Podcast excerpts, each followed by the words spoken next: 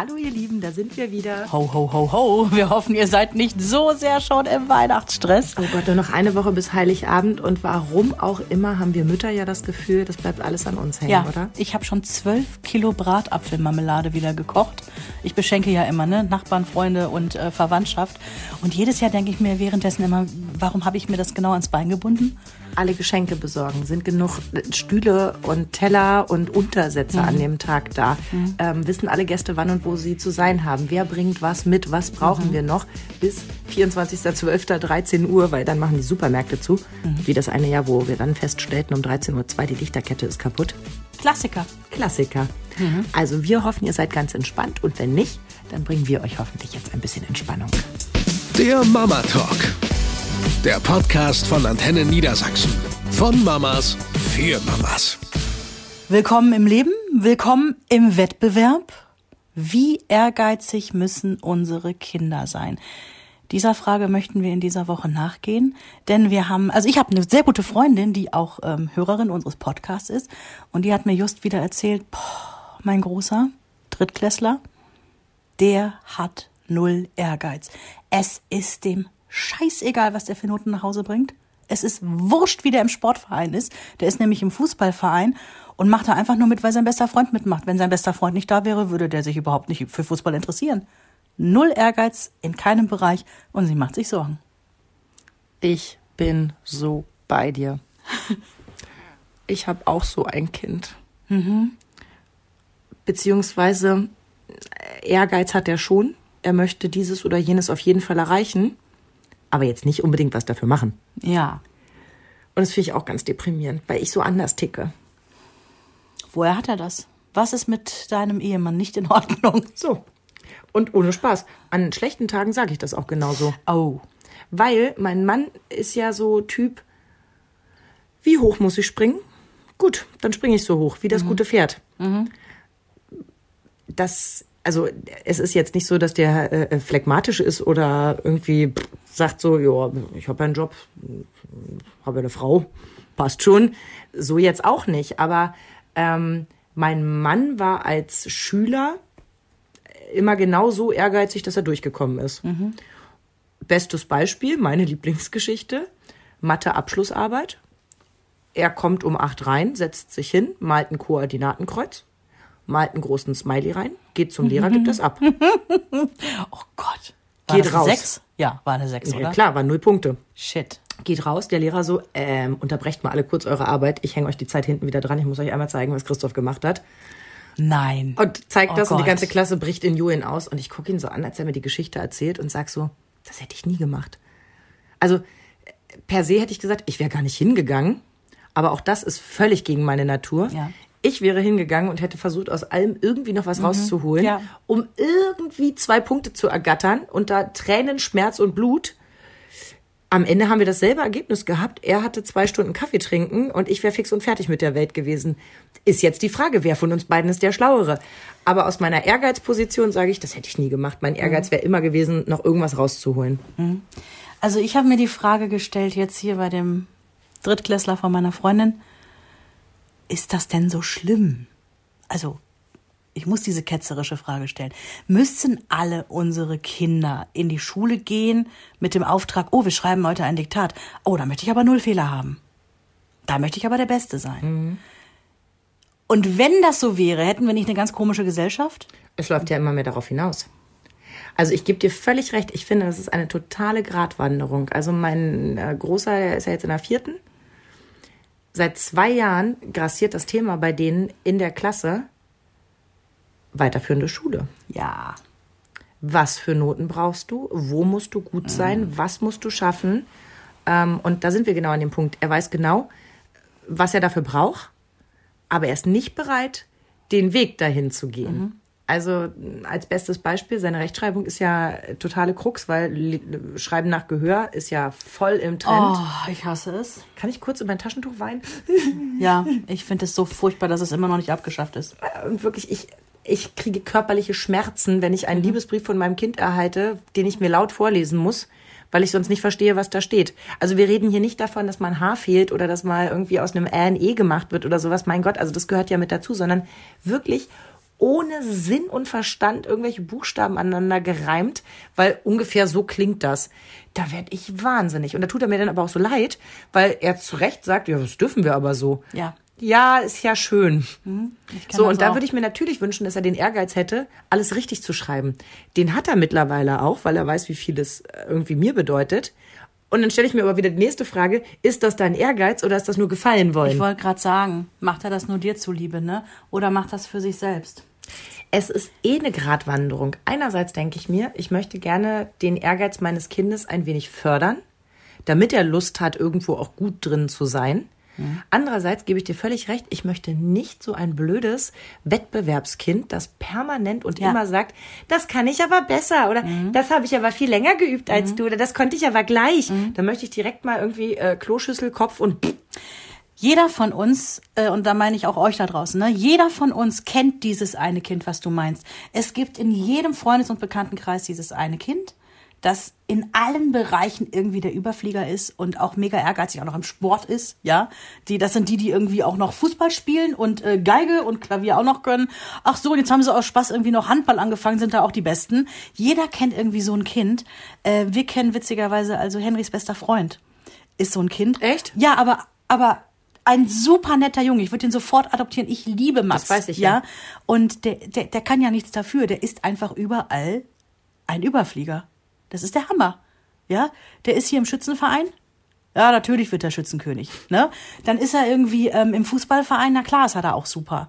Dann spielt er noch Klavier nebenbei. Natürlich ist er auch super im Klavierspielen. Jonas hat so eine Klassenkameradin, die ich auch abgöttisch liebe.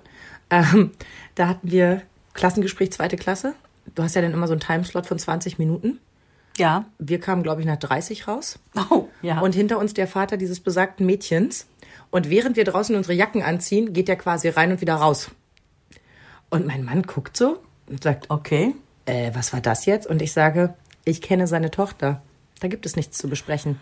Die ist total sozial, die ist wahnsinnig clever, die ist gut in der Schule, die ist toll im Sport, ähm, die, die kann mit allen Kindern irgendwie auf allen Ebenen einfach perfekt. Äh, Um Gottes Willen, es ist jetzt nicht so, dass ich da drauf gucke und so sage, oh, ich wünschte, mein Kind wäre so. Nein. Aber wo du so denkst, ja, das läuft einfach. Die hat irgendwie an allem Spaß und kann sich selbst motivieren, irgendwie, weil sie auch permanent scheinbar gute Ergebnisse erzielt. Ich weiß nicht, was zuerst da ist.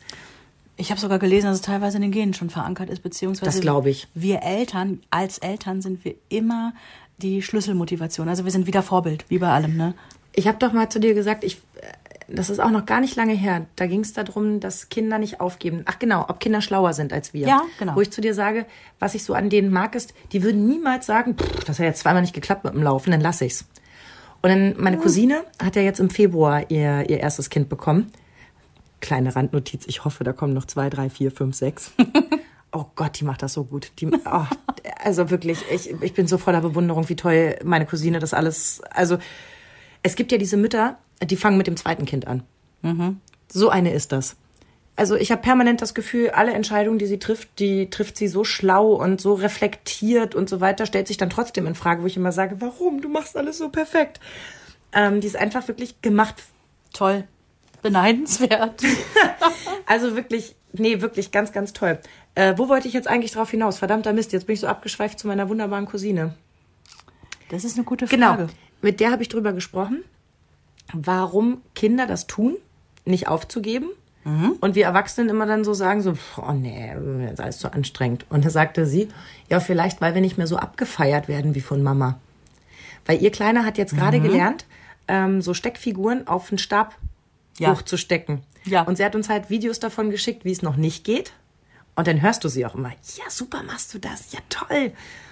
Und dann irgendwann siehst du, wie er den Moment des Begreifens hat, jetzt geht's. Weißt du, wie es jetzt drauf passt und wie er sie anguckt, voller Stolz und es so fallen lässt. Geil. Und du siehst wirklich, was in ihm passiert, wie diese Glückshormone gerade Ja. ausgeschüttet werden. Meine Mama lobt mich. So. Ja. Und ich glaube, da fängt es wirklich an. Ob du halt so sagst, ja, pff, cool, kann er jetzt? Oder ob du wirklich daneben sitzt Mhm. und irgendwie jeden Schritt abfeierst, der da gemacht wird. Und ich weiß nicht, welches richtig und welches falsch ist. Mhm. Das möchte ich dazu sagen. Also ich will es gar nicht bewerten. Aber ich glaube, da setzt du schon an. Ich glaube, bei so ganz kleinen Kindern ich weiß nicht, ob ich mich jetzt zu weit aus dem Fenster lehne. Ich sage jetzt aber einfach mal, da ist es noch einfacher und klarer, wie es so läuft. Später, wenn es jetzt so zum Beispiel um Schulnoten auch geht und jetzt, ne, wie bei deinem Großen, wo es dann auch wirklich jetzt um die Entscheidung geht, weiterführende Schule und so, wo es um was geht, da ist es nicht so einfach. Ich habe nämlich gelesen, dass du deine Kinder natürlich durch Lob auch motivierst. Dazu komme ich auch gleich, was Experten sagen, wie man den Ehrgeiz gesund weckt. Ähm, Lob ist eins davon. Aber wenn das Kind jetzt zum Beispiel mit der Klassenarbeit nach Hause kommt, dann fragst du natürlich, und wie ist gelaufen? Ja, So. habe ich auch gelesen. Und die sagen, du sollst dich erstmal um den Inhalt kümmern. Hey, was war denn das- Thema des Aufsatzes, ja? Hey, was hast du da, was hast du denn da ne, geschrieben? Was war denn deine Idee? Und klar kannst du dann sagen, ist eine 2 plus geworden? Hey, klasse, super. Weil wenn du nur immer die Note lobst, dann ne, geht es nicht um das Gelernte an sich und die Motivation ist wieder eine andere. Ah, ich soll Mama glücklich machen, weil da geht es irgendwie nur um diese Zahl. Ich habe das gelesen und habe sofort mit dem Kopf geschüttelt und gedacht so, oh, Experten.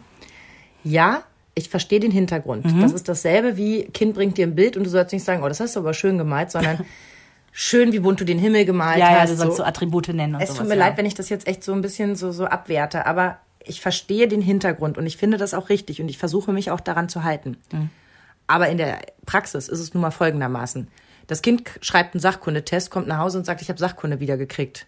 Natürlich weiß ich, dass das Thema Feuerwehr war. Mhm. Ich habe ja vorher schließlich mit dem Kind auch die Mappe angeguckt und irgendwie den Test gemacht. Also werde ich nicht sagen, oh, worüber habt ihr denn geschrieben? Weil sonst Ja. denkt ihr, bist du grenzdebil? Wir haben vor zwei Tagen drüber gesprochen. Thema Feuerwehr. So, ich, ich sag ja, ich bin da manchmal echt ein bisschen harsh in meiner Kritik. Ja, weil es in der Praxis dann äh, Genau. manchmal so, nicht umsetzbar also, ist. bei uns ist es so, Kind kommt nach Hause und sagt, ich habe Deutsch wiedergekriegt. Und natürlich sage ich, und? Und er sagt, er ist eine 5. Und ich sag, oh.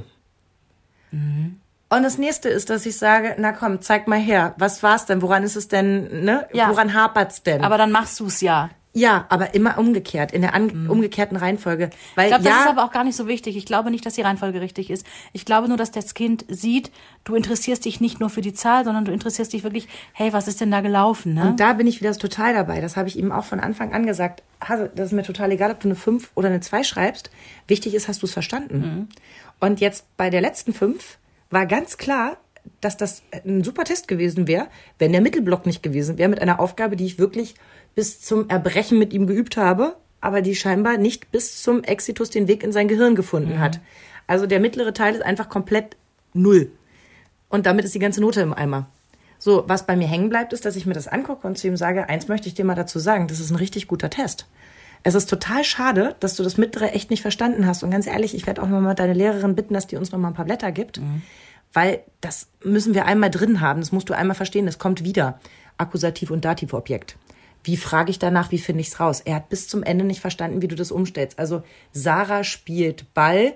Mit wem oder was spielt Sarah? Mit dem Ball. So, und dieses Umbauen, Können viele Erwachsene übrigens auch nicht. Das nur mal nebenbei bemerkt. so, und dieses Umbauen, das, er war von Anfang an verzweifelt und ich wusste, dass das schief geht, weil der ist jetzt schon in so einer Phase, und das finde ich ganz, ganz traurig, ähm, dass er sich schon einredet, er kann das nicht.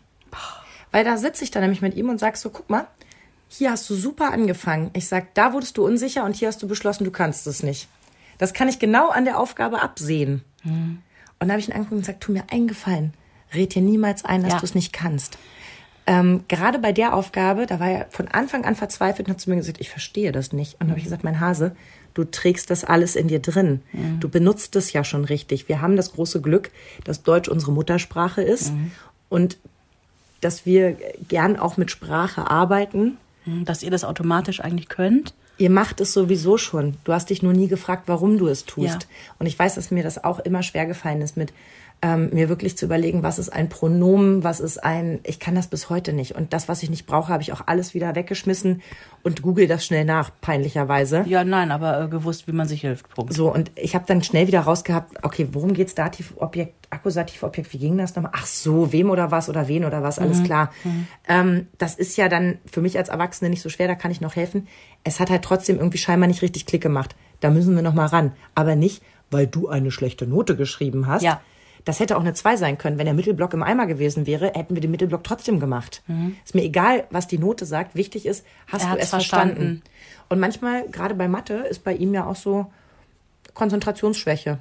Da kannst du eben auch genau sehen, bis wohin die Konzentration Ja, gereicht ja, hat. lustig. Und dann lässt es nach, wo ich mir so sage, okay, kein Problem. Er hat's verstanden. Er weiß, worum es da geht. Die Konzentration hat nachgelassen. Mhm. Sicherlich kann man ne, dran arbeiten, aber das bringt auch die Zeit so ein bisschen mit sich. Ich glaube, dass diese Ehrgeizgeschichte auch ganz eng verknüpft ist mit dem Selbstwertgefühl, was du eben gesagt hast. Er darf nicht in sein Selbstbild übernehmen. Das kann ich nicht. Mir ist das Herz damals gebrochen. Du weißt ja, Henry war ja motorisch. Oh mein Gott, das ist, ist ja teilweise jetzt noch eine Katastrophe. Er ist acht und hat immer noch kein Seepferdchen. Also das nochmal am Rande erwähnt. Und du weißt, wie spät er laufen konnte, nämlich mit 21 Monaten. Und wir reden jetzt gar nicht von Laufrad und Radfahren und allen anderen Meilensteine, die Kinder so nebenbei meistens machen, relativ früh. Die hat Henry ja alle mega spät gemacht. So. Und das trotzdem muss ich wieder sagen, er wird beim Einstellungsgespräch nicht gefragt werden, wann Ja. sind Sie gelaufen, wann haben Sie Ihr Gott sei gemacht. Dank. Schade, wir können Ihnen den Job leider nicht geben. Sie haben zu Ja. spät laufen gelernt. Und trotzdem hat's mich auch echt Nerven gekostet, Ja. weil natürlich machst du dir irgendwann A auch Gedanken und es ist, es ist einfach so unglaublich anstrengend gewesen, dieses Kind überall hinzutragen, zu jedem mini, mini, mini Step. So, und Henry war dann irgendwann ja so alt schon und konnte ja auch relativ gut immer sprechen. Der hat dann so Sätze gesagt mit drei, dreieinhalb. Nein, Mama, das können nur die anderen Kinder. Sowas kann ich nicht das bricht dir das Herz, weil du denkst, scheiße, dein Kind ist noch so klein und hat in sein Selbstbild übernommen, dass es anscheinend Tätigkeiten gibt, die nur die anderen können, aber er nicht. Grauenvoll, furchtbar. Und ich glaube, das ist eng äh, miteinander verknüpft. Ich habe mir da noch so ein paar Expertensachen mal angeguckt, was wir denn mit unseren Kindern tun sollten, um das zu fördern, diesen gesunden Ehrgeiz, den sie ja haben sollten, diese Portion, die vielleicht da sein sollte. Keine Vergleiche mit anderen Kindern. ja, Das gehe ich voll mit. gehe ich voll mit. Ich habe schon Eltern wirklich angefaucht, wenn die beim Babyschwimmen zu mir gesagt haben, guck mal, der kann das schon.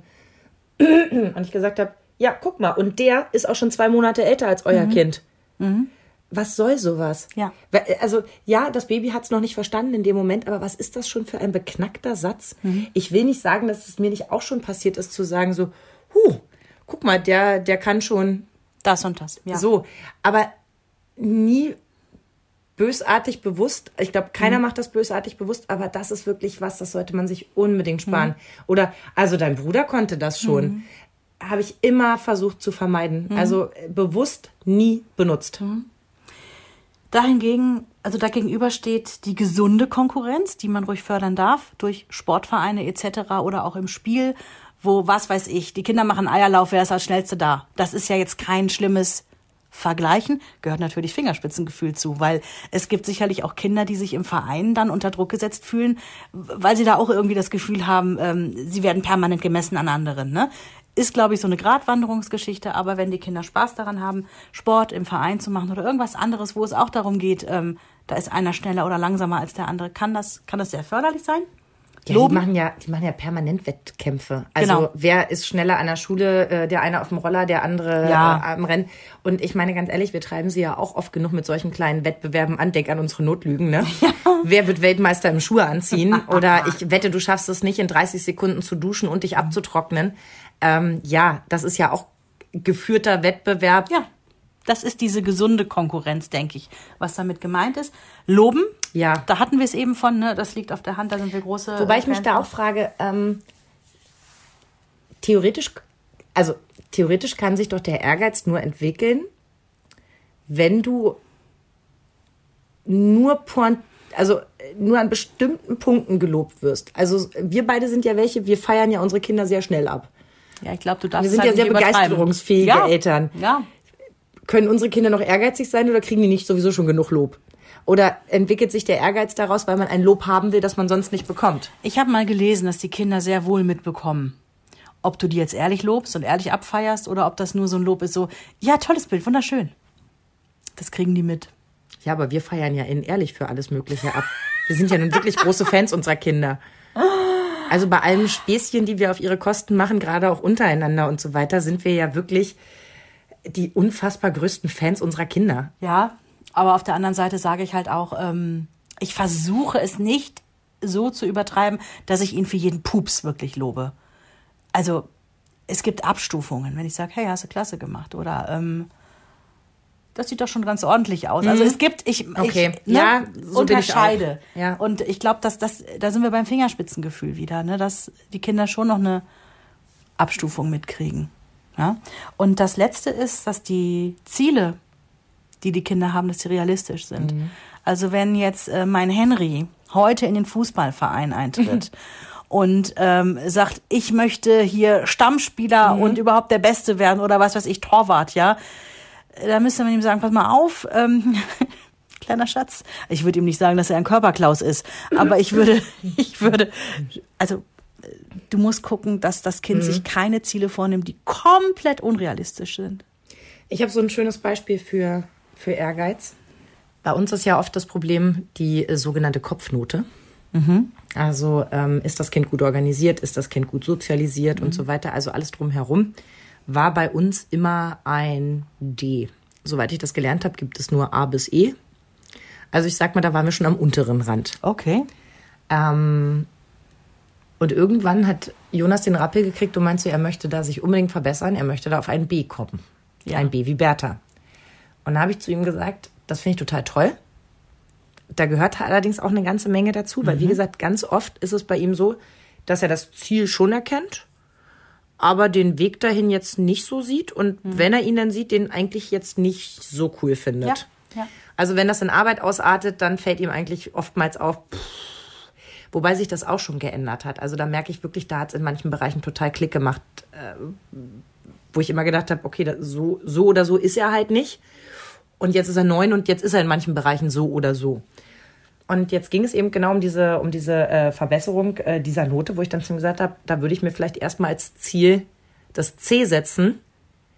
Wenn es ein B wird, meine Güte, pff, wird sich Aber niemand genau so. beschweren. Es muss der realistische Schritt erstmal So. da sein. Und wenn das nicht klappt, ist das noch kein Beinbruch. Dann muss man eben weiter daran arbeiten. Ähm, ich finde aber generell, dass ähm, gerade mein Großer oft die Tendenz hat, Sachen hinzuschmeißen. Also das ist leider wirklich so eine Eigenschaft und die vertrage ich nicht gut. Weil ich jemand bin, der der Meinung ist, man muss sich auch mal ein Stück weit durchbeißen. Nicht auf Ja. Teufel komm raus und nicht immer und nicht auf, also nicht zu allen Konditionen. Also siehe jetzt als Beispiel irgendwie im Job, wenn es dir da eine lange Zeit schlecht geht. Ja, verdammt nochmal, dann musst du den Job wechseln. Da kannst du nicht aushalten. Oder wenn es dir in einer Beziehung schlecht geht und du merkst, es ändert sich nichts, egal was du versuchst, dann musst du das beenden. Da kannst du nicht ewig aushalten. Aber wenn es darum geht, sechs Wochen in Folge zum Schachunterricht zu gehen und der mir ab der ersten Woche in den Ohren liegt, pff, ist voll doof da, ich habe mir das ganz anders vorgestellt, ich habe da gar keinen Bock drauf. Und ich ihm die anderen Wochen jede Woche sage, du gehst aber trotzdem hin und wir uns jedes Mal in die Haare kriegen, dann weiß ich noch nicht, was die richtige Entscheidung ist. Es ist auch schwer. Jetzt sind es noch zwei Termine. Ja, Morgen gut. wäre die fünf und übermorgen äh, und die Woche darauf die sechs. Ja, aber ich hangel mich ja bis dahin schon durch. Also ich habe ihn ja zu Termin zwei geschickt mit dem Hinweis, guckst du doch bitte nochmal an. Zu Termin drei mit, na komm, eine Chance gibst du ihm noch. Zu Termin vier, ich habe dir gesagt, da musst du hin, weil an dem Tag bin ich noch verabredet und Papa ist noch nicht da und so. Ja, aber ich kann auch alleine zu Hause bleiben. Ja, aber das möchte ich nicht. So, also die vier Termine habe ich jetzt schon richtig durchgeschoben. Dann kannst du ihm jetzt sagen, hey, du hast vier schon geschafft. Wäre auch mein Versuch. Aber ich weiß, der ist ja nicht doof und der rebelliert eigentlich innerlich schon seit dem ersten Mal.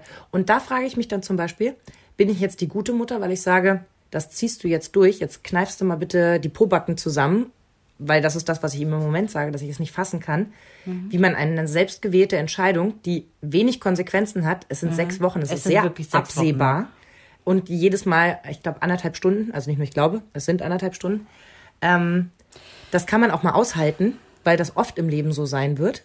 Oder ob ich sage, ja, okay, also das hat jetzt wirklich keinen Zweck, er hat es jetzt viermal probiert. Ich finde, an dem Beispiel können wir doch direkt mal festmachen. Also, wenn ihr dazu eine Meinung habt, schreibt's mal gerne bei Gerne. Facebook, ja, auf unserer Mama Talk der Podcast-Seite.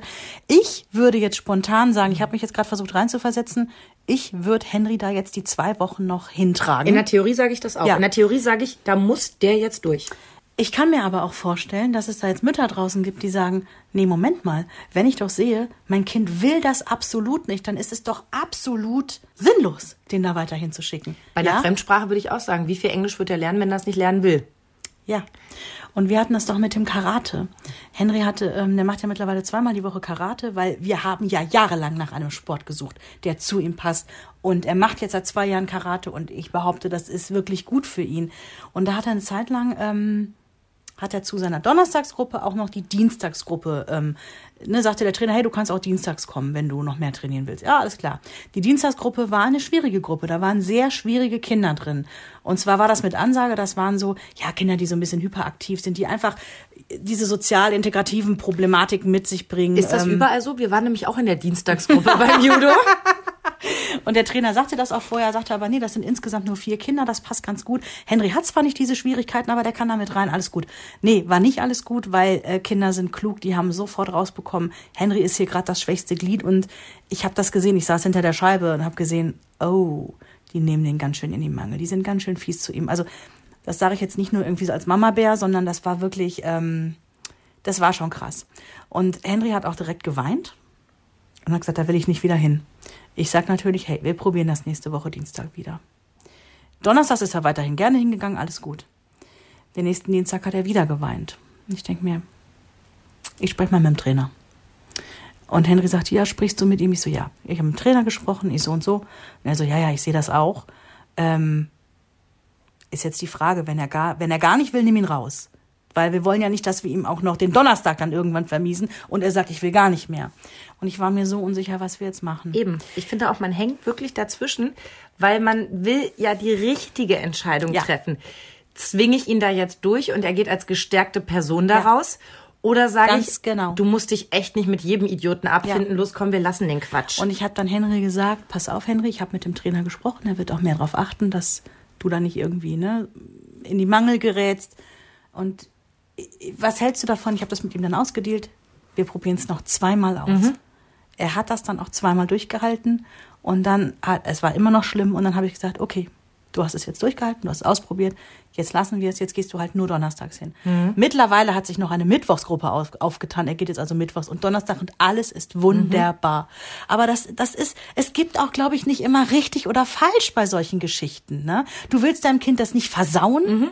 Es ist manchmal nicht so Und das ist auch bei der Ehrgeizgeschichte so. Ja. Da habe ich jetzt auch so ein schönes Paradebeispiel. Letzte Woche, ähm, ja, oder vor anderthalb Wochen mittlerweile war ich doch zum Mädelswochenende. Ja, großartig. War super schön. Wir waren insgesamt ja dann äh, sechs Mütter, zwölf Kinder und wir haben es alle organisiert gekriegt.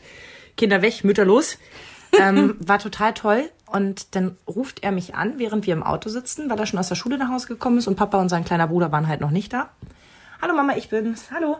Äh, ich habe Deutsch wiedergekriegt. Ja, ist eine 5 Eieiei. denke ich. Das letzte war auch schon eine 5 minus. Und ähm, ich merke wirklich, ich habe früher gedacht, wenn mein Kind mit einer 5 nach Hause kommt, dann bin ich total deprimiert wahrscheinlich, weil ich ja so ein kleiner Ehrgeizling bin. Ne? Und äh, Fünfen waren jetzt nicht so, in, in meiner Welt gab's die so nicht.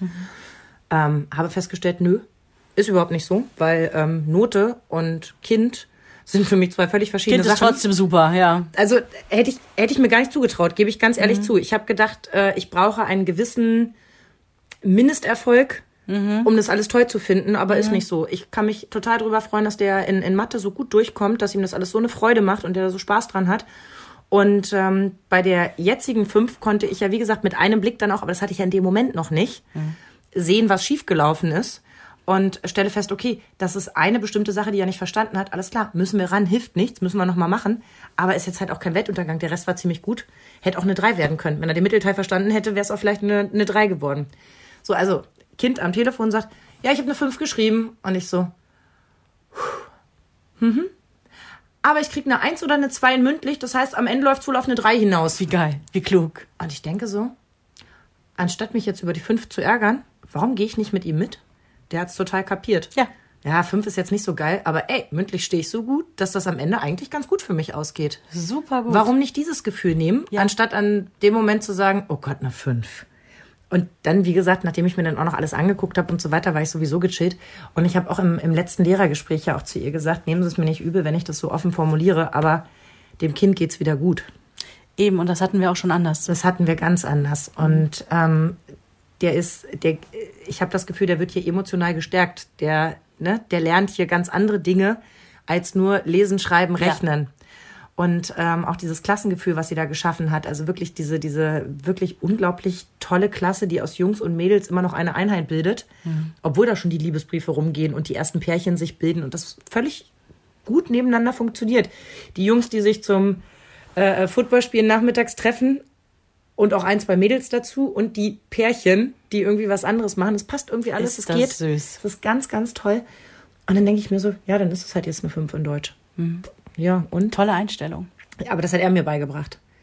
Andererseits frage ich mich, ähm, wirft er mir vielleicht irgendwann vor, dass ich ihn nicht genug rangenommen habe, dass da mehr drin gewesen wäre? Kann ja auch sein, dass er irgendwann um die Ecke kommt und so sagt, ja, schade, ich hätte gerne irgendwie, weiß ich nicht, Abitur gemacht oder studiert oder sowas, aber äh, hat mich ja niemand dazu angetrieben. Du, ehrlicherweise glaube ich nur, dass das andersrum funktioniert. Oder? Ich glaube, dass Kinder dir, wenn nur einen Vorwurf daraus machen, dass du ihnen komplett die Freizeit genommen hast und die Kindheit ein Stück weit, weil du sie jeden Tag woanders hingetragen hast, vom Chinesischunterricht bis zum Geigenunterricht bis zur Nachhilfe bis sonst wohin. Aber ähm, ich sehe das an den Müttern in meiner Klasse. Es gibt diese eine Fraktion, ähm, ich lese das dann halt immer so aus dieser WhatsApp-Gruppe raus. Die setzen sich halt eine Woche vor dem Test mit ihren Kindern hin und üben jeden Tag. Und ich denke mir so, ja, natürlich bin ich da und wir gehen die Sachen auch mal durch. Oder ich habe ja auch erzählt, wie wir da drei Tage tapfer an seiner Mappe gearbeitet haben, mhm. gemeinsam. Mhm. Ähm, alles keine Frage, aber es muss doch von ihm kommen. Also ich selber bin ja total ehrgeizig, weißt du ja. Ich gewinne gerne, gar nicht, gar nicht um des Gewinnen willens, sondern weil ich, also nicht wegen des Preises, sondern weil ich gern gewinne. Du bist nicht gekommen, um mitzumachen, du bist bekommen. Ja, ist so. Ich, ich, kenn, ich kann das gut verstehen. Aber deswegen habe ich, also es kommt nicht daher, dass meine Mutter viel von mir verlangt hat. Meine Mutter hat mich immer mit, mit äh, Liebe und Lob überschüttet und trotzdem habe ich einen Ehrgeiz entwickelt, dass mhm. ich gern die Beste sein wollte im Schwimmverein. Und wenn ich die Beste war, dann habe ich den Sport gewechselt. Witzigerweise bei uns in der Familie wurde gar nicht, also ich kann mich erinnern, andere Kinder haben für eine Eins, haben die Geld gekriegt nee, oder irgendwelche Kleinigkeiten. Bei uns gab es nichts dergleichen. Lob. Also ja, aber jetzt auch nicht übermäßig. Also du musst wissen, ich habe ja einen fünf Jahre älteren Bruder, also einen bedeutend älteren ja, Bruder. Ja, der ist uralt. uralt ist der. Und der, der war halt auch klassischer Einserschüler, ne? Ähm, noch mehr als ich. Also der hat am Ende auch ein Einser-Abi gemacht, was ich dann, ich habe so diesen Pubertäts- und äh, mhm. Party-Saufknick da drin. Ja, ja, ja, ja. Und habe äh, quasi am Ende dann nur das 2-0er-Abi gehabt, aber der Quotient aus investierter Arbeit und erzieltem Ergebnis Optimum. ich habe so viel Party dabei gemacht. Und ich habe meiner Mutter irgendwie, das muss die zweite oder dritte, nee, dritte Klasse war es. Da habe ich meiner Mutter schon gesagt, irgendeine Deutscharbeit stand an und sie meinte so, willst du dafür nicht nochmal was lernen? Dann sagt sie, pff, Mama, wenn ich lerne, gibt's eine Eins. Wenn ich nicht lerne, gibt's eine Zwei plus. Und das war so mein, mein. Ach, du würdest so gut zu meinem Mann passen. Ja. Das, also ein Stück weit hat mir in der Schule der Ehrgeiz gefehlt. Soll ich euch was sagen? Ihr seid wieder die Zweitgeborenen. Dein Bruder und ich, wir sind ja die Erstgeborenen. Ich mhm. als Einzelkind und so weiter. Wir sind einfach in dem Bereich, glaube ich, wir wollen es einfach zeigen, was wir so drauf haben. Ich glaube, die Erstgeborenen sind so typisch die Wobei, ja. passt es zu Henry? Ich weiß es nicht. Ja, pass auf, äh, um nochmal auf mich zurückzukommen. Später ist es dann ja auch so gewesen. Ich mache nichts, wo ich in Anführungsstrichen nicht die Beste bin. Ich habe eine Zeit lang viel gesungen. Dann hatte ich ja diese Kehlkopfentzündung. Seitdem ist meine ja. Stimme ja so ein bisschen kaputt. Ich singe nicht mehr, weil äh, pff, ich komme nicht, um mitzumachen. Ich will schon auch, ne? mhm. ne? So. Und das geht mir bei ganz vielen Sachen. Wenn ich merke, da kann ich nicht die, die Beste im Sinne von eine der Besten sein, dann lasse ich's. Mhm. Und bei Henry ist es so, ich habe in Vorbereitung auf diesen Podcast gedacht, was ist denn jetzt mit ihm? Ist der ehrgeizig oder ist er nicht ehrgeizig? Weil ja und nein. Mhm. Ich habe einerseits das achtjährige Kind, was noch nicht schwimmen kann, weil er sich verdammt nochmal nicht durchringen kann, was dafür zu tun. Ja, wir haben ja alles mit ihm veranstaltet. Der kann nicht über seinen Schatten, über seine Ängste hinwegkommen, bla bla bla bla. Auf der anderen Seite habe ich ein Kind, was in der Schule, ich kann mich gar nicht beschweren, der kommt mega gut mit, der ist ein super guter Schüler und der hat auch schon mal geheult, weil er zwei Fehler im Diktat hat. Wo ich dann sagte, Moment mal, Schätzelein, das ist immer noch eine super gute Note, das ist immer noch ganz toll gelaufen. Wir haben uns gefeiert, als aus der gefühlten 6 eine 5 minus geworden ist. So. Und ich habe ihm auch gesagt, hm. wegen zwei Fehlern zu heulen, also ich habe ihn jetzt nicht komplett rund gemacht, aber habe ihm schon zu verstehen gegeben, also mein Gott, ne? So. Da ist er extrem ehrgeizig. Also was so Schulnoten mhm. angeht und so, da will er schon, da will er schon bei den Guten, bei den Besseren dabei sein. Deswegen, ich kann es bei ihm gar nicht richtig sagen. Karate, Karate. Er will, und das passt so ein bisschen zu dem, was du von Jonas gesagt hast. Er will unbedingt, ähm, also es gibt ja hier die verschiedenen farbenen Ja. Gurte, ne? Er ist jetzt ein Gelbgurt, das ist der erste, den man quasi erhalten Naja, hat. also es gibt ja erstmal den weißen, dann Ja. gibt's den gelb-weißen. Nee, bei uns gibt's nur den Ach, gelben bei uns dann. gab's auch noch einen gelb-weißen. Den konntest du, relativ schnell schon mal ein Erfolgserlebnis haben. Das- und dann gelb. Ja, das wird heute so gemacht. Du hast einen Weißgurt, den hast du direkt von Anfang an. Und dann kriegst du Streifen. Also die machen mit so einem Tape, machen die so schwarze Streifen dran. Und du brauchst immer drei Stück. Und dann gibt's die nächste Farbe. Also Henry hat dann quasi nach drei schwarzen Streifen auf weißem Gurt den Gelbgurt bekommen. Da hat er jetzt auch schon einen schwarzen Streifen.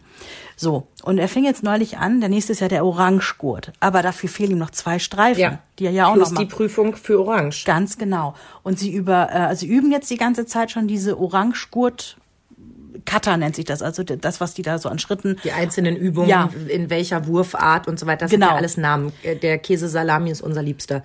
Der heißt zwar nicht so, Aber der klingt so ähnlich. aber der klingt so Ja. Und ja, er hat neulich dann erzählt, so, er könnte jetzt diese Orangegurt-Cutter schon so gut, er könnte Prüfung machen. Wo ich sage, Henry, es steht noch ein bisschen was zwischen jetzt und der Prüfung, weil zwei Striche noch. Ja, das würde er wohl mit links schaffen. War auch schon so ein bisschen so auf diesem Trip. Ich kann das alles. Ja, Ende vom Lied ist, dass der Trainer äh, ihm letzte Woche gesagt hat, so pass mal auf, ähm, mein Freund. Du kannst zwar die Orangegurt-Cutter jetzt schon ganz gut, aber wir haben ja eben noch mal die Gelbgurt-Cutter gemacht, für die er ja schon längst seinen Gurt bekommen hat. Und ich habe festgestellt, du hast sie zu Teilen schon vergessen. Und die wissen ganz genau, die müssen alle Cutters immer können. Das heißt, wenn Schwarzgurt irgendwann geprüft wird, kann es sein, dass der Prüfer sagt, hey, mach mal die Gelbgurt-Cutter. Und dann Ja. stehst du da. Ja. Und jetzt hat er erstmal irgendwie Hausaufgaben bekommen, immer zehn Minuten am Tag zu üben. Er will unbedingt weiterkommen. Er will sogar ganz schnell weiterkommen. Aber da sind wir wieder bei dem, ist er bereit, das zu tun? Ich habe ihn die letzten Tage abends nicht üben sehen. Ja, das macht mich dann auch ärgerlich. Also Felix ist ja auch so ein Kind, der macht ja auch immer Sachen erst, wenn er sie kann. Ne? Das war schon als Baby so. Ja. Also äh, Felix ist ja von jetzt auf gleich gekrabbelt. Und als ich ihn dafür abfeier, guckt er mich wirklich an, so nach dem Motto, Alter, das kann ich schon ganz lange, ich habe es halt nur noch nicht gezeigt. Und so hat er das mit allem gemacht. Mit dem Laufen, mit dem Fahrradfahren, mit dem Laufradfahren. Das war unglaublich. Wann immer ich versucht habe, mit ihm was zu üben, hat er sich gesperrt, wie wirklich wie eine Katze, die du in die Badewanne stecken willst. Aber von einem Tag auf den anderen konnte der das dann. Und das ist so eine Eigenschaft, die liegt mir ja völlig fremd. Also ich bin ja jemand, ich erarbeite mir Dinge und ich werde erst richtig ehrgeizig, wenn ich sie nicht kann. Also ich habe mir als Neunjährige erstmal ja selber Radschlagen beigebracht. Äh, Gut. Ich musste damals mit meiner Mutter anstehen hier für diese Ferienpassaktion. Heute machst du das ja alles online. Ja. Früher musstest du an Tag X zu Uhrzeit X da stehen. Und wenn du die 40. in der Schlange warst, musstest du hoffen, dass alle 39 vor dir die Reiterferien genommen haben, damit du irgendwie noch mit zu dem Schwimmbadausflug mitfahren kannst und das nicht schon weg ist. Wenn du da ankamst, konnte es echt sein, dass von den acht Sachen, die du dir ausgesucht hast, einfach nichts mehr da war.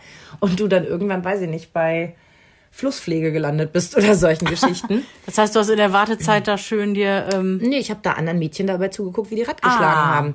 So, und jetzt kannst du dir vorstellen, ich war ja ein bisschen übergewichtig. Wie so eine kleine, dicke ich Pummelfee. glaube ja, dass das komplett gelogen ist.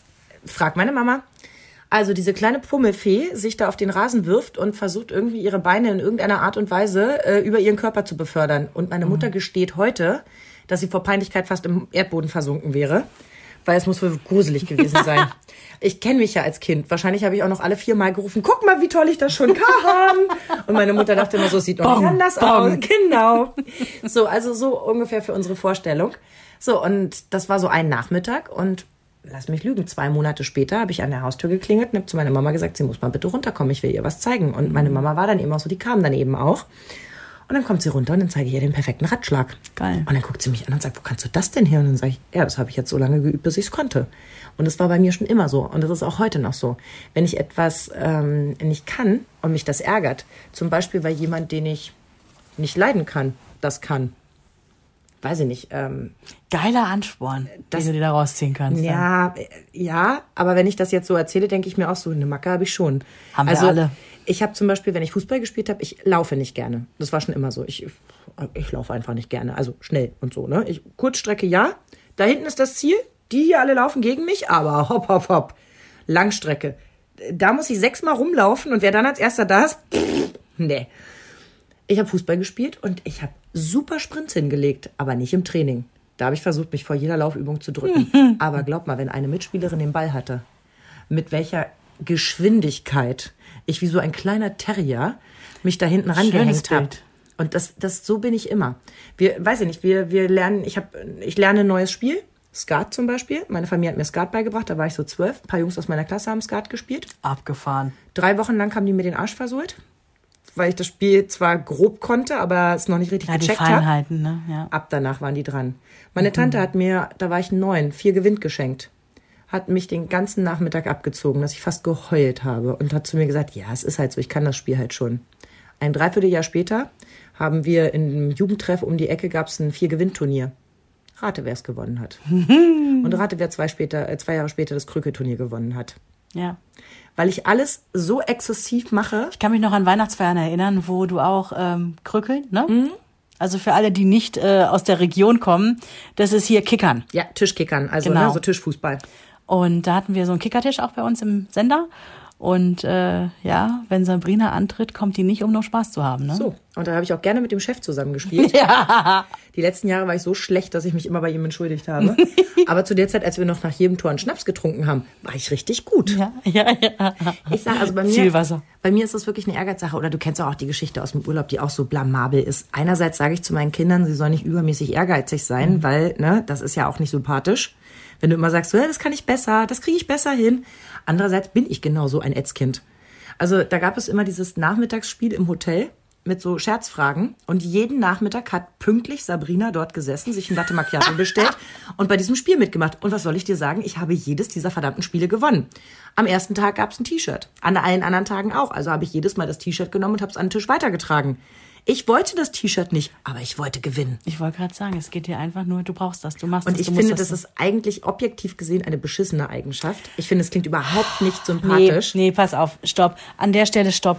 Wer dich ein bisschen besser kennt, und vielleicht kennt ihr Sabrina ja jetzt durch die Podcasts auch schon eine Weile ein bisschen besser, wenn das das Einzige ist, wo wir vielleicht sagen müssen, oh, da hat sie ein bisschen komisch was am Charakter abgekriegt. Ja, dann haben wir aber Glück gehabt. Du bist ein ganz feiner Kerl, hast das Herz am rechten Fleck. Und was wollen wir denn bitte mehr? Aber am Ende will ich die mit dem richtigen, mit dem richtigsten Fleck. Aber du weißt, was ich meine, ne? Also ich kann da schwer aus meiner Haut und deswegen wundert es mich dann auch, wenn meine Kinder gar keinen Ehrgeiz an den Tag legen, etwas zu erreichen. Also wenn er unbedingt Football spielen will, aber halt keinen Bock hat, die Passrouten zu lernen, dann sage ich halt, das funktioniert ja, nicht. das ist, passt nicht zusammen. ich hätte halt bis zum Umfallen diese Passrouten gelernt. Mich hättest du ein halbes Jahr später nachts wecken können und ich hätte dir jede Passroute aufsagen können. Ich weiß, dass Jens und ich uns auch oft fragen, äh, woher hat er das? Also das mit seiner übertriebenen Angst vor Wasser und ähm, er kann sich nicht überwinden oder auch den Ehrgeiz eben nicht aufbringen, jetzt dieses verdammt nochmal das Seepferdchen zu machen, ja? Und da ist auch völlig egal, welchen Anreiz du schaffst. Ich sehe das bei meinem Patenkind. Die haben dem Geld angeboten, die haben dem alles Mögliche angeboten. Der lächelt das weg und sagt, mm, mm, trotzdem nicht. Hallo, ich habe dir diese und euch auch diese entsetzliche Geschichte erzählt. Er soll vom Beckenrand reinspringen. Äh, ne, das war im Hotel, irgendwie war ein Urlaub. Und ähm, ich wusste, er macht es nicht, weil er kann nicht über seinen Schatten springen. Und mein Mann, ich hätte ihn ja wirklich erwürgen können, sagt, ey, Henry, wenn du dich jetzt traust reinzuspringen, kaufe ich dir sofort eine Nintendo Switch. Ihr müsst wissen, das war sein größter Wunsch. Er hat ja immer noch keine. und ähm, dieses Kind kriegt gerade in Aussicht gestellt, wenn ich hier einmal vom Beckenrand reinspringe, im Übrigen in Papas Arme mehr oder weniger, weil der steht da unten, ja, kriege ich für 300 Euro eine Spielekonsole und er steht dann, das hat ja insgesamt 40 Minuten gedauert, er hat sich nicht getraut, weil er eben nicht über seinen Schatten springen konnte. Aber wäre er, Furchtbar war das. Wäre er gesprungen, weil das der letzte Antrieb war, hätten wir Jens total gefeiert. Es war ein Versuch. Ja, ich habe aber verstehe, auch, was du nein, aber A war es viel zu viel. Es war, Ja. du kannst doch nicht einem Kind 300 Euro Wert versprechen. Aber es ging doch auch schon Wochen. Und es war Ja. wirklich, das war einer dieser Momente, wo du dann, also das ist wie dieser Moment, wo du sagst, wenn du dich jetzt nicht beruhigst, dreht der Pilot um und fliegt zurück. es ist einer dieser Momente, wo du, äh, wenn du kurz drüber nachdenkst, sagst, habe ich das gerade laut gesagt? Ich Vollidiot. Aber es war eben ein Verzweiflungsmoment. Er wollte ja, es, er es wollte es eben für falsch. ihn auch schön machen. Nein, aber er hat halt nicht weiter Es gedacht. war anders. Es war nicht falsch, es ich war hab, anders. Ich habe sofort gedacht, ich, ich wusste, er wird nicht springen. Mir war das eigentlich klar, leider. Und ich habe gedacht, was macht das jetzt mit diesem Kind? Das ist doch jetzt noch ein hundertfach größeres Ja. Misserfolgserlebnis. Deswegen sage ich, es war wirklich nicht durchdacht Nein. und es war nicht in Boshaftigkeit, aber das darfst du ihm nicht nachtragen, weil es wirklich ein verzweifelter Moment war. Äh, dummer elterlicher Inkompetenz. Aber das passiert uns allen mal und da muss ich ihn jetzt einfach mal in Schutz nehmen. Nimm dir das Beispiel mit dem Piloten oder Mm. Ja. mit, ne? wenn du das und das jetzt nicht machst, dann regnet's morgen oder was weiß ich. Also jeder von uns hat schon mal so einen dummen Satz gesagt, wo du danach so denkst, oh Gott, das habe ich Ja. wirklich laut gesagt. Und am Abend lagen wir im Bett und haben uns gefragt, wieso konnte er für den größtmöglichen Anreiz, den er hatte, den Ehrgeiz nicht aufbringen, beziehungsweise den Mut, einmal kurz bumm rein. Und er wusste, hallo, es kann mir nichts passieren. Mama und Papa stehen da im Wasser. Ja, aber zeigt ja auch wirklich, ähm, dass es eben eine größere Aktion ist und nicht nur so ein kleines dievenhaftes Benehmen, so ich möchte einfach gerne mal ein bisschen damit kokettieren, ich traue mich nicht und jetzt sollen wir alle Ja. gucken. Ja. Also, wenn man jetzt wenigstens, ich bin ja immer jemand, der aus allem Schlechten was Gutes zieht. Ja, war eine doofe Aktion in dem Moment, aber hat euch auch die Augen geöffnet. Es geht hier wirklich nicht um, um eine Kleinigkeit, sondern Mhm. es geht wirklich um was Elementares. Und da bin ich wieder bei dem Spruch mit dem Gras und dem dranziehen. Ja, wächst nicht schneller, nur weil man dran Wir sind nun auch ein halbes Jahr mit Felix zweimal die Woche schwimmen gewesen, damit er sein, sein Abzeichen machen kann, damit er den Schwimmkurs wechseln kann, was ihm so wichtig war. Von mir aus hätte das alles Zeit gehabt, aber er wollte unbedingt dieses Abzeichen, damit er den Silberkurs kann. Wir haben es nicht hingekriegt. Er schafft es nicht, auf zwei Meter zu tauchen. Und dann habe ich irgendwann abgebrochen, weil ich gemerkt habe, mich betrifft es langsam. Ich werde hier zickig und habe keinen Bock mehr. Dann lassen wir es halt. Dann warten wir jetzt ein halbes Jahr und dann werde ich gucken und sagen, ach guck mal, Jetzt kann der schon 2,50 Meter, ohne dass er es geübt hat. Weil das bei ihm immer so ist. Und alles andere kann er. Der Junge kann schwimmen, der Junge kann ohne Probleme seine, weiß ich nicht, was die dann da machen müssen, 16 Bahnen oder was, oder 8 Bahnen, also das ist Geil. ja dann schon ein bisschen länger. So what, dann hat das jetzt noch nicht. Dann warten wir noch ein bisschen, aber pff, bringt mich jetzt auch nicht um. Ich wäre voll zufrieden damit, wenn ich wüsste, mein Kind kann sicher schwimmen und dem passiert nichts, wenn es irgendwo reingeschubst wird. ja, für Ist den Moment. Alles gut für mich. Und danach kommt die nächste, die nächste Forderung. Auch das ist leider Wahrheit über uns Eltern. immer weiter, ne? Es geht immer weiter. Eben noch sagen wir so, oh, es wäre so schön, wenn er Laufrad fahren kann. Dann kann er Laufrad fahren. So, jetzt könnte er aber auch langsam mal Fahrrad fahren. Dann Mhm. kann er Fahrrad fahren. So, jetzt könnte er aber auch mal einhändig Fahrrad fahren mit äh, noch einer kleinen Trompete im Mund und wirklich. Ja. Da müssen wir auch mal kurz unsere Kinder ein bisschen in Schutz nehmen. Sobald sie einen Meilenstein erreicht haben, kommen wir mit dem nächsten um die Ecke, was sie doch jetzt auch mal machen könnten. Wir hatten ja das Thema Motivation, dass quasi Motivation auch ein Faktor ist bei dieser Ehrgeiznummer. Ne? Mhm. Ich habe ein total geiles Beispiel, das ich bin ja mittlerweile 40. Was? Schön dass, du das, ja, schön, dass du das immer wieder so machst. Oh, dafür feiere ich dich ab. Ähm, ich will damit sagen, ich habe ja schon ein paar Jahre seit meinem Abi hinter mir und ich hatte einen Schulfreund. Den habe ich echt gern gehabt. Und ähm, wir haben auch noch sporadisch Kontakt. Der war in der Schule einfach nicht gut. Der war so der klassische Vier gewinnt. Ähm, ist, glaube ich, einmal sitzen geblieben sogar, irgendwann in der Mittelstufe. Hat mit Biegen und Brechen sein Abi geschafft. Ich habe noch mit ihm gelernt, weil der Deutsch und Englisch war so gar nicht seins. Und Auch noch die Hauptfächer, ne, wo du sagst so, da, aha. da muss was passieren. Und der hat auf jeden Fall vier gewinntmäßig sein äh, Abi geschafft, ja. Das heißt, mit knapp unter vier. ja, ich glaube 3,8, 3,9. Also fast eine Punktlandung. Ja, fast eine Punktlandung. Also hat sein Abi äh, mit Biegen und Brechen geschafft. Was war sein Berufstraum? Und zwar immer schon Jurist, Arzt. Arzt. Oh, verdammt. So, pass Wo auf. du ein 1,4 Abi brauchst, Ja. um auf die Warteliste in die nächsten Ja. zehn Jahre reinzukommen. Seine beiden Eltern waren Ärzte.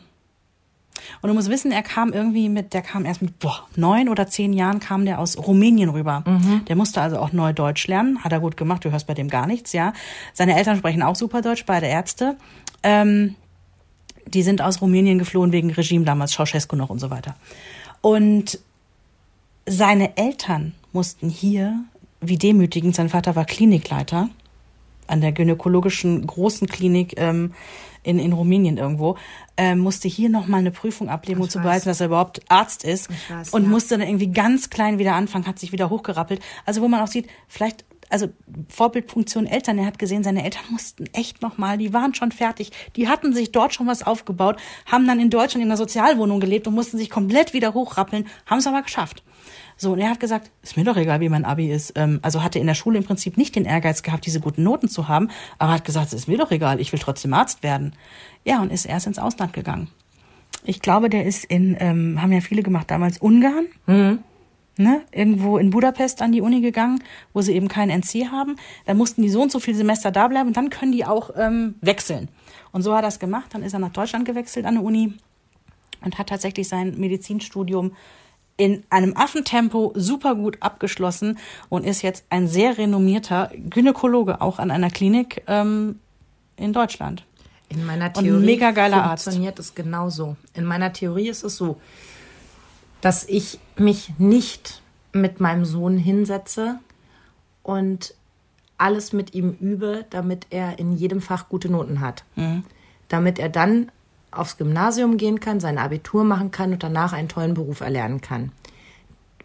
Und ich weiß nicht, ob das halt jetzt eine falsche Denke von mir ist und das ist genau das Problem.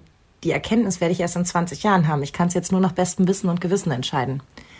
Wenn es nach mir geht, geht der Junge jetzt nicht diesen klassischen Weg, sondern wir schauen jetzt erstmal nach einer schönen IGS, die bei uns um die Ecke klingt sensationell. Also wenn ich es mir aussuchen dürfte, wenn, wenn wirklich, wenn niemand Mitspracherecht hätte, dann würde ich das Kind genau dort anmelden und mit dem Direx ähm, mal einen Kaffee trinken gehen, damit das auch funktioniert. Das klingt einfach super. Also von dem ganzen Konzept her klingt es einfach richtig gut. Ähm, Ganztagsschule bis 15.30 Uhr, Hausaufgaben werden da erledigt. Für Arbeiten muss trotzdem zu Hause gelernt werden. Ähm, verschiedene Kurssysteme dann ab, ab Klasse 8. Ähm, die halten nichts vom Sitzen bleiben, ähm, weil sie glauben, nur den Stoff zu wiederholen, dafür das Kind aber aus einem kompletten Umfeld zu rauszureißen. stigmatisieren. Mhm. Ja, würde nicht zum Erfolg führen, was nicht heißt, dass man nicht selber sagen kann, ey Leute, das war nicht mein Jahr, das würde ich doch gern eigentlich noch mal machen, damit ich hinten raus es nicht so schwer habe. Dann ist das auch so ganz legitim. Also das klingt einfach alles richtig gut. Wäre mein Wunsch. Wenn er dann nämlich den Rappel kriegt, irgendwann zu sagen, ich möchte gern Arzt werden, ich möchte gern Jurist werden, ich möchte dies oder jenes und versteht, alles klar, dafür brauche ich eine Grundlage XY. Dann machen wir uns nichts vor, ohne Grundlage Abitur hätte er ja noch einen weiteren Weg gehabt, über die Abendschule nochmal, ne, über zweiten Bildungsweg und so weiter. Das geht alles, auch das habe ich in meinem Freundeskreis. Alles möglich. Hat mein Papa so gemacht, aber ich kann es nicht empfehlen, Nee. weil es sehr steinig ist. ich, als ich begriffen habe, wie der zweite Bildungsweg ist, habe ich für mich beschlossen, ich versuche den ersten Bildungsweg Ja. so lange wie möglich Ja. zu gehen, weil ich genau weiß, da bin ich einfach zu faul für. Ja, und manchmal kommt das Leben auch dazwischen. Also sich da nochmal zu motivieren, sich hinzusetzen, wirklich nachdem du irgendwie echt in der Schule nur hingehen musst und es serviert bekommst, musst du später halt alles selber organisieren, dich selber, dein Leben, äh, das finanzieren und so weiter und so fort. Ähm, das muss aus ihm herauskommen. Und ich bin nicht die, die daneben sitzt und sagt, möchtest du nicht Arzt werden? Sondern ich sage mir, pff, ja, vielleicht möchte er Tischler werden. Vielleicht möchte er Tierpfleger werden. Vielleicht möchte er Hebamme werden. Also Geburtshelfer heißt das dann. Ähm, und gerade mein Mann und ich sind das beste Beispiel dafür, dass wir zufällig einen Job haben, der uns großen Spaß macht und der eben auch noch vielleicht mit einem gewissen Erfolg, also objektiv irgendwie behaftet ist. Also Radiomoderatorin klingt ja erstmal einfach ziemlich geil. Ist aber nicht so, dass ich aufgewacht bin und gedacht habe, boah, ich will auf jeden Fall in die Nein. Medien. Und wenn es irgendwie gut läuft, möchte ich was, wo ich, boah, erste Front stehe. Weil ganz ehrlich, dann hätte ich es beim Fernsehen probiert. Damit jeder in der Straßenbahn sagt, sie sehen ja aus wie. Würdest du auch nicht wollen. Würdest du auch nicht Nein, wollen. überhaupt nicht.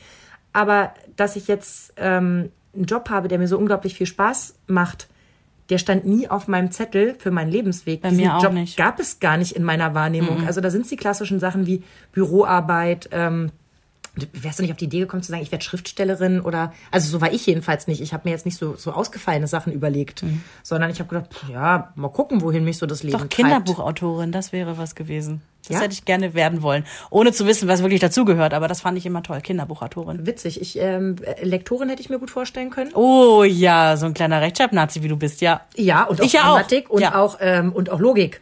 Entschuldigung, das macht überhaupt gar keinen Sinn, dass die an der Stelle stirbt. Die ist ja auf Seite 4, ist die ja noch quicklebendig. Sowas. Oder auch so in so einer Werbeagentur den Leuten sagen, warum der Spot am Ende von der Idee ganz gut ist, aber, Aber man den noch mal ein bisschen anders machen muss, weil das so nicht aufgeht. Kennst du diese Werbung, wo die äh, äh, Frau total erkältet ist? Und ähm, Megaspot ist mein absoluter Hassspot der letzten 15 Jahre. Frau siehst du total erkältet, liegt im Bett. Und dann siehst du die Familie ähm, in der Küche, wie das totale Chaos ausgebrochen ist. Also die, die Wohnung oder das Haus so gut wie abfackelt. Und äh, dann gibt es halt ein Mittelchen, das Mutti wieder auf die Beine bringt, damit diese Familie weiter überleben kann. Falscher Ansatz. An dem ist alles falsch. Ja. Erstens, wer sagt bitte schön, dass der Mann ein totaler Volldepp ist, der nicht in der Lage ist, den Kindern irgendwie was zu essen zu kochen? Augen für- auf beim Ja sagen. Also wirklich, ich meine, gerade in unserer Generation sind die Männer wirklich, äh, also so Brauchbar. Oft, so oft wirklich auf, auf Augenhöhe oder nur knapp drunter. Wirklich. Also Ja, ich, ja, ich vielleicht habe ich es auch besonders gut, aber äh, da, da sind so viele Dinge, die es früher in den Generationen nicht gegeben hätte, die völlig selbstverständlich bei uns sind. Und zum anderen bitte, ey, die Frau ist krank, jetzt lass sie doch mal drei Tage krank sein. Das Mhm. Leben wird sich doch wohl weiterdrehen, wenn die mal sich in Ruhe auskurieren kann. Nee, Mutti muss sofort wieder auf die Beine. Da kann man doch mal die Chemiekeule rausholen, damit Mutti auf die Beine kommt. Also, mal, merkt ihr es noch? Mhm. Ganz falsch. Spot. So, wir schweifen aber vom Thema Ehrgeiz ab. Wie gerne? Ich habe den Ehrgeiz, hier wieder zum Thema zurückzufinden.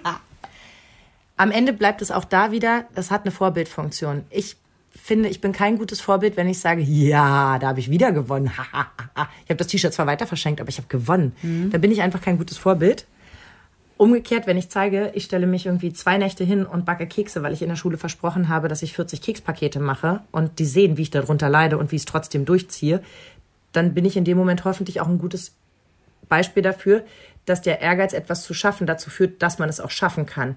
Und wie stolz man eben am Ende ist. Und das ist ja immer das. Dein Körper schüttet ja diese Erfolgs-, also diese, diese ganzen Endorphine aus, ja. Ob du beim, beim Krabbeln als Baby feststellst, da hinten liegt das Spielzeug und ich will es haben. Und du findest irgendwie einen Weg, dich dahin zu robben. Manche rückwärts, ja. Manche irgendwie auf einer Pobacke. Völlig egal. Das Mega-Erlebnis, ja. Sie haben es geschafft. Sie stehen da. Oder das Video meiner Cousine von dem Kleinen, der das erste Mal, Mhm. dass da, wie du diesen Moment siehst, wo er begreift, jetzt habe ich's. Jetzt hab ich's. Mhm. Guckt mal, jetzt habe ich's. Ich, ähm, mir ist gerade noch ein Beispiel eingefallen, das, was wirklich diese, diese Vorbildfunktion der Eltern äh, belegt. Meine Mama ist auch mega ehrgeizig. Was Sport angeht, war ich immer ehrgeizig. Also bei der Schule habe ich ja gesagt, pff, gibt auch so eine 2 plus. Ähm, Im Sport wollte ich immer die Beste sein. Wir waren mal im Urlaub. Ich war so 19, 20. Also bin noch mit meinen Eltern einmal irgendwie nach Rhodos geflogen. Kenne ich. Und da wurde vom Animationsprogramm wurde Wasserball angeboten. Zwei Mannschaften gegeneinander. Meine Mutter war in der gegnerischen Mannschaft. Wir haben uns so hart bekämpft und gefault, dass immer wieder der Animateur Einen Schritt mit der Trillerpfeife Mutter und Tochter auseinander, Mutter und Tochter auseinander. Wir lachen uns da heute drüber tot, weil meine Mannschaft hat dann gewonnen. Meine Mutter behauptet immer noch mit unlauteren Mitteln. Mein Hase, wir beide dürften nie im selben Hotel sein. wirklich, also wirklich, Animationshotels sind, ähm, da, da kehre ich wirklich meine schlimmste Seite raus. Die Geil. haben mich mitspielen lassen bei so einem holländischen Spiel, wo du so, so kleine Holzrundlinge durch so Löcher schiebst, also ähnlich Ja. wie beim Curling. Also hinten sind Ja, so genau. Öffnungen und du schießt es da durch und kenn für das ich. eine gibt's 50, das andere 30 und wir stehen da so rum und ich mache ja bei sowas immer voll gerne mit. Ich bin ja sehr kommunikativ und sag so, ich weiß gar nicht, wie das geht. Und die Holländer so, oh, das ist keine Probleme, zeigen wir dir. Da kommst du einfach mit auf Schuh und dann zeigen wir dir das. Alles klar, wir stehen dann da, ja, musst du so machen, musst du so machen. Und ich probiere das und so. Und dann hat immer hinten der Animateur gestanden und immer so ein bisschen mit durchgeschubst und so, ne?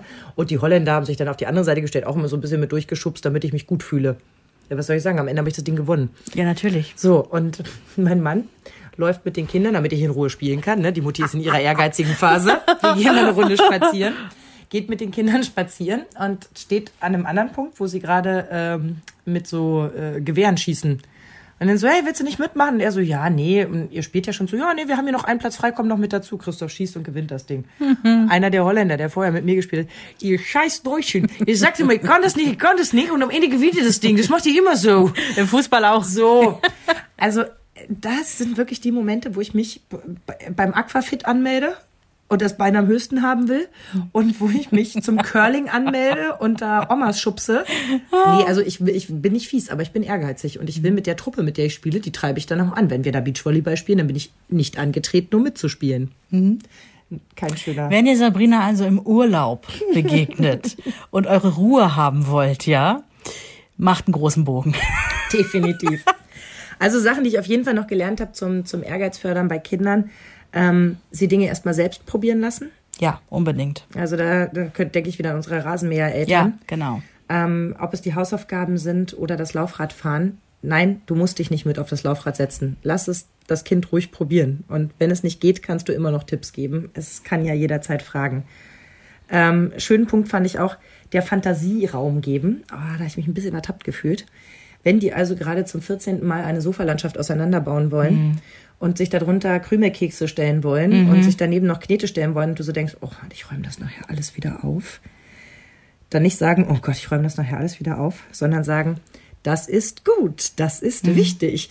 Denn es ist nun mal so, ähm, Neugierde fördert Ja. Kreativität, fördert Ehrgeiz, Dinge zu verstehen, Dinge zu machen und Dinge zu wiederholen, bis es sitzt. Ja. Und so nervig das manchmal ist, dieses Chaos, was dann herrscht, so wichtig ist es eben auch. Da war auch wieder dieses Beispiel mit der zerrissenen Hose und den äh, äh, voll befleckten Klamotten, wo ich Ja. so denke, da bin ich ganz entspannt. Also im, im Draußen bin ich wirklich die Supermom, die sagt, pff, ist doch egal, ich habe eine Waschmaschine und ja, dann ist da halt ein Loch drin. Das ist stylisch, das passt schon. Aber zu Hause ertappe ich mich echt dabei, dass ich so denke, oh, jetzt hier mit Lebensmittelfarbe und Da bin ich ja Mm. mega cool. Henry hat äh, just gefragt, ähm, weil das irgendwo in seinen Kindersendungen vorkam, da hatten sie es über nicht newtonsche Flüssigkeiten. Kennst du das? nein, Das ist, wenn du Maisstärke mit Wasser mischt. Dann hast du ja wie so ein Brei. ist Ja. das sehr, sehr leer, was du gerade in meinem Gesicht siehst? Ja, ne? Maisstärke mit Wasser das ist ist Brei. dieses Pulver, ja. Ja, weißes Pulver mit Wasser mischt, ja. Und dann hast du den Effekt, wenn du da jetzt mit einem Löffel in einer schnellen Bewegung draufschlägst, ist das hart wie, wie Beton. Okay. Wenn du aber den Löffel langsam in dieses, Ach. dann ist das wie Flüssigkeit. Okay.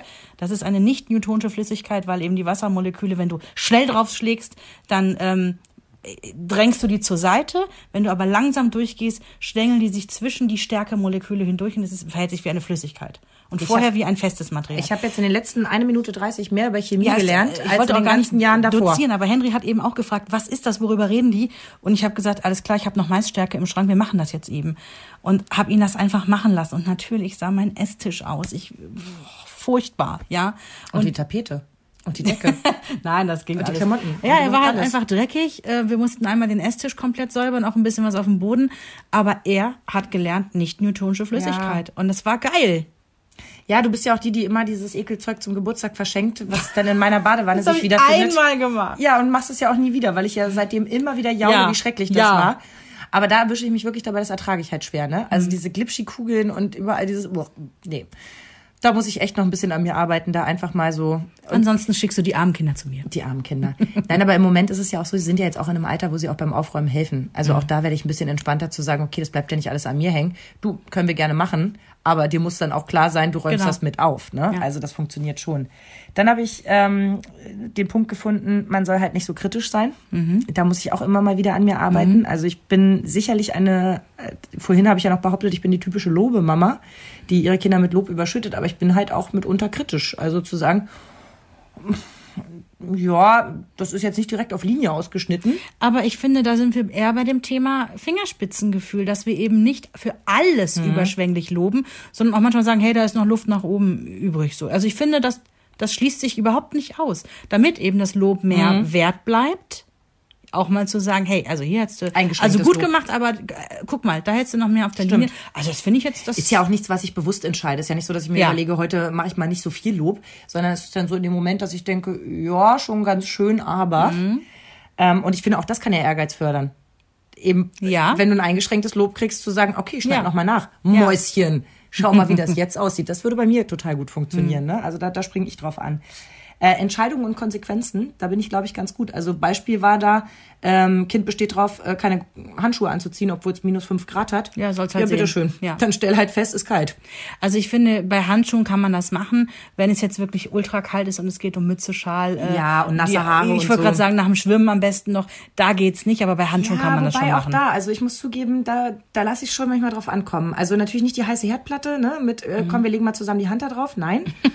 Aber ähm, ich erinnere mich an die Situation, wo ich gesagt habe, okay, in der Trotzphase, wenn du keine Schuhe anziehen willst, dann gehst du halt jetzt bei sieben Grad ohne Schuhe. Und ich hätte es auch bei minus sieben Grad gemacht, weil ich davon ausgehe, dass kein Kind so doof ist, das durchzuziehen. Weißt du? Also irgendwann kommt der Punkt, wo wir eine Einigung finden müssen und wo wir eine Einigung finden, wo auch das Kind vielleicht nicht komplett sein Gesicht verliert, sondern wo ich sage, guck mal, ich hätte jetzt hier gerade Schuhe, möchtest du die haben? Ohne zu sagen, tja, ich habe es dir ja gleich gesagt. Dann frag mich doch, ob du deine Schuhe haben kannst. Ne? Also so in die Richtung. Ähm, und äh, das fand ich auch ganz gut und das meinte ich vorhin mit, das habe ich von ihm gelernt. Ähm, du musst es halt auch in Relation setzen ähm, mit, dem, mit dem Ehrgeiz. Also wenn mein Sohn jetzt nach Hause käme mit einer vier, ja, dann würden wir natürlich die Konfettikanone ja. starten Ja, kommt drauf an, von wo So. du kommst, ja. Kommt der jetzt aber mit einer 4 und schreibt sonst immer dreien, dann sagst du ja schon Ja. so, was hat denn diesmal nicht so Ja. hingehauen? Warum ist das so Ja. schlecht? Oder er hat mal letztens aus Jux bei mir behauptet, ja, wir haben Mathe wieder, ich habe eine 5. Ich sag, eine 5? Was ist denn da passiert? Natürlich wusste ich, dass er mich veräppelt. Man sieht ihm das noch an der Nasenspitze an. Ich habe es mitgespielt, habe ihm aber auch danach gesagt, hör auf damit. Hm. Denk dran, du bist ein Kandidat, du bringst auch 5 mit nach Hause. Wenn der Nächste sagt, ah, und du sagst dann so, nee, stimmt wirklich. Und das heißt, wie stimmt wirklich? Gewinnst du nix. Ah ja, muss er jetzt noch mal ein bisschen gucken, ne? Wo Humor anfängt und äh, wo man es lieber lassen sollte. Aber das habe ich wirklich eben genau in diesem Moment auch begriffen. Ich habe eine 5 in Deutsch geschrieben. Oh. Aber ich krieg eine 1 oder 2 mündlich. Also am Ende wird's eine 3. Ja, dann siehst das einfach mal Positive so. daraus, ja. Freu dich doch mal an dem Positiven zu sagen, wie toll, dass dieses Kind mit Begeisterung bei, bei Deutsch mitmacht. Und wenn ich sehe seine Liebesbriefe im Moment, da bräuchte ich gar keinen Rotstift, da bräuchte ich nur noch einen orangenen.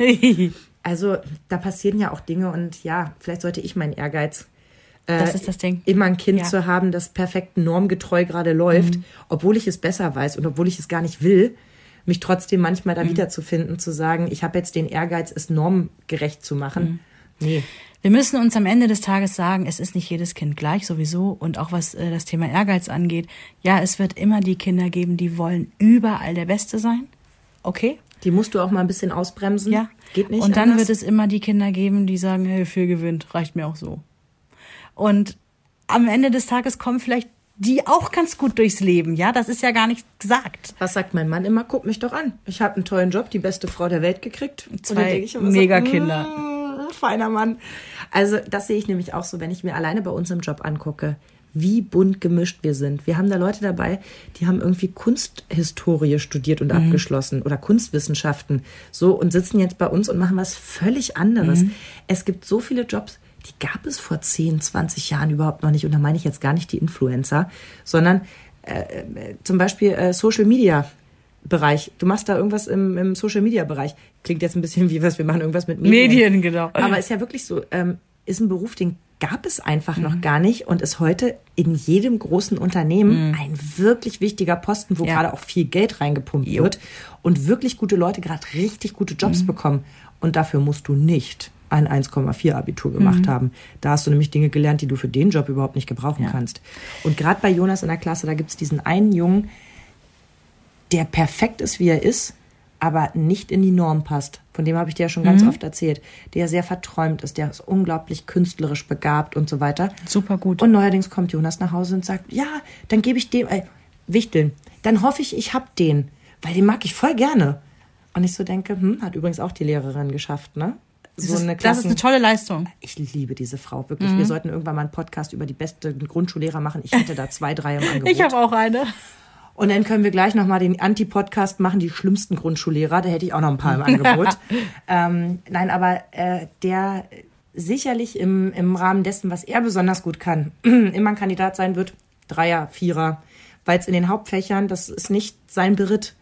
Der wird später irgendwas so Geiles machen, wenn, wenn er weiter das Glück hat, dass seine Eltern ihn so toll begleiten, weil ich habe das Gefühl, die haben dann ein gutes Gefühl für, was geht bis wohin und wo fängt es an, Stress auszuatmen und das lassen wir einfach. Da sind wir doch wieder beim Fingerspitzengefühl. Mhm. Ich habe bei denen wirklich das Gefühl, ohne die näher zu kennen, von meiner Wahrnehmung her, dass die ihn sehr sich selbst sein lassen in seiner verträumten künstlerischen Art und trotzdem versuchen, im Maße von dem, was geht, ihn einzunorden auf die wichtigen Dinge, dass also, wenn er einen Vortrag halten muss, dann übt die Mutter eben mehrere Wochen mit ihm, weil sie weiß, es liegt ihm nicht.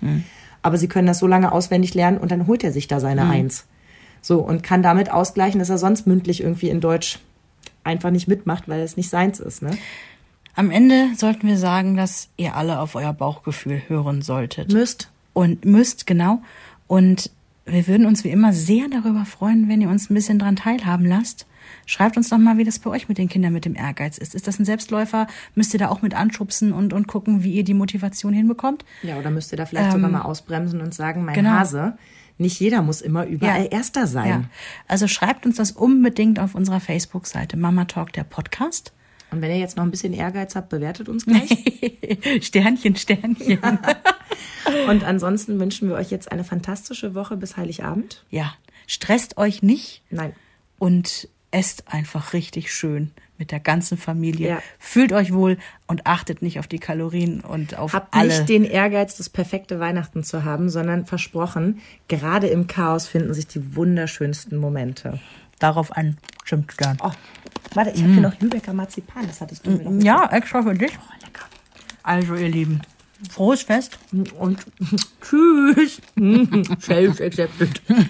Euch hat dieser Podcast gefallen? Dann hört doch auch Frau Bachmeier packt aus. Eine Lehrerin spricht Klartext aus dem Schulalltag. Ebenfalls eine Produktion von Antennen Niedersachsen.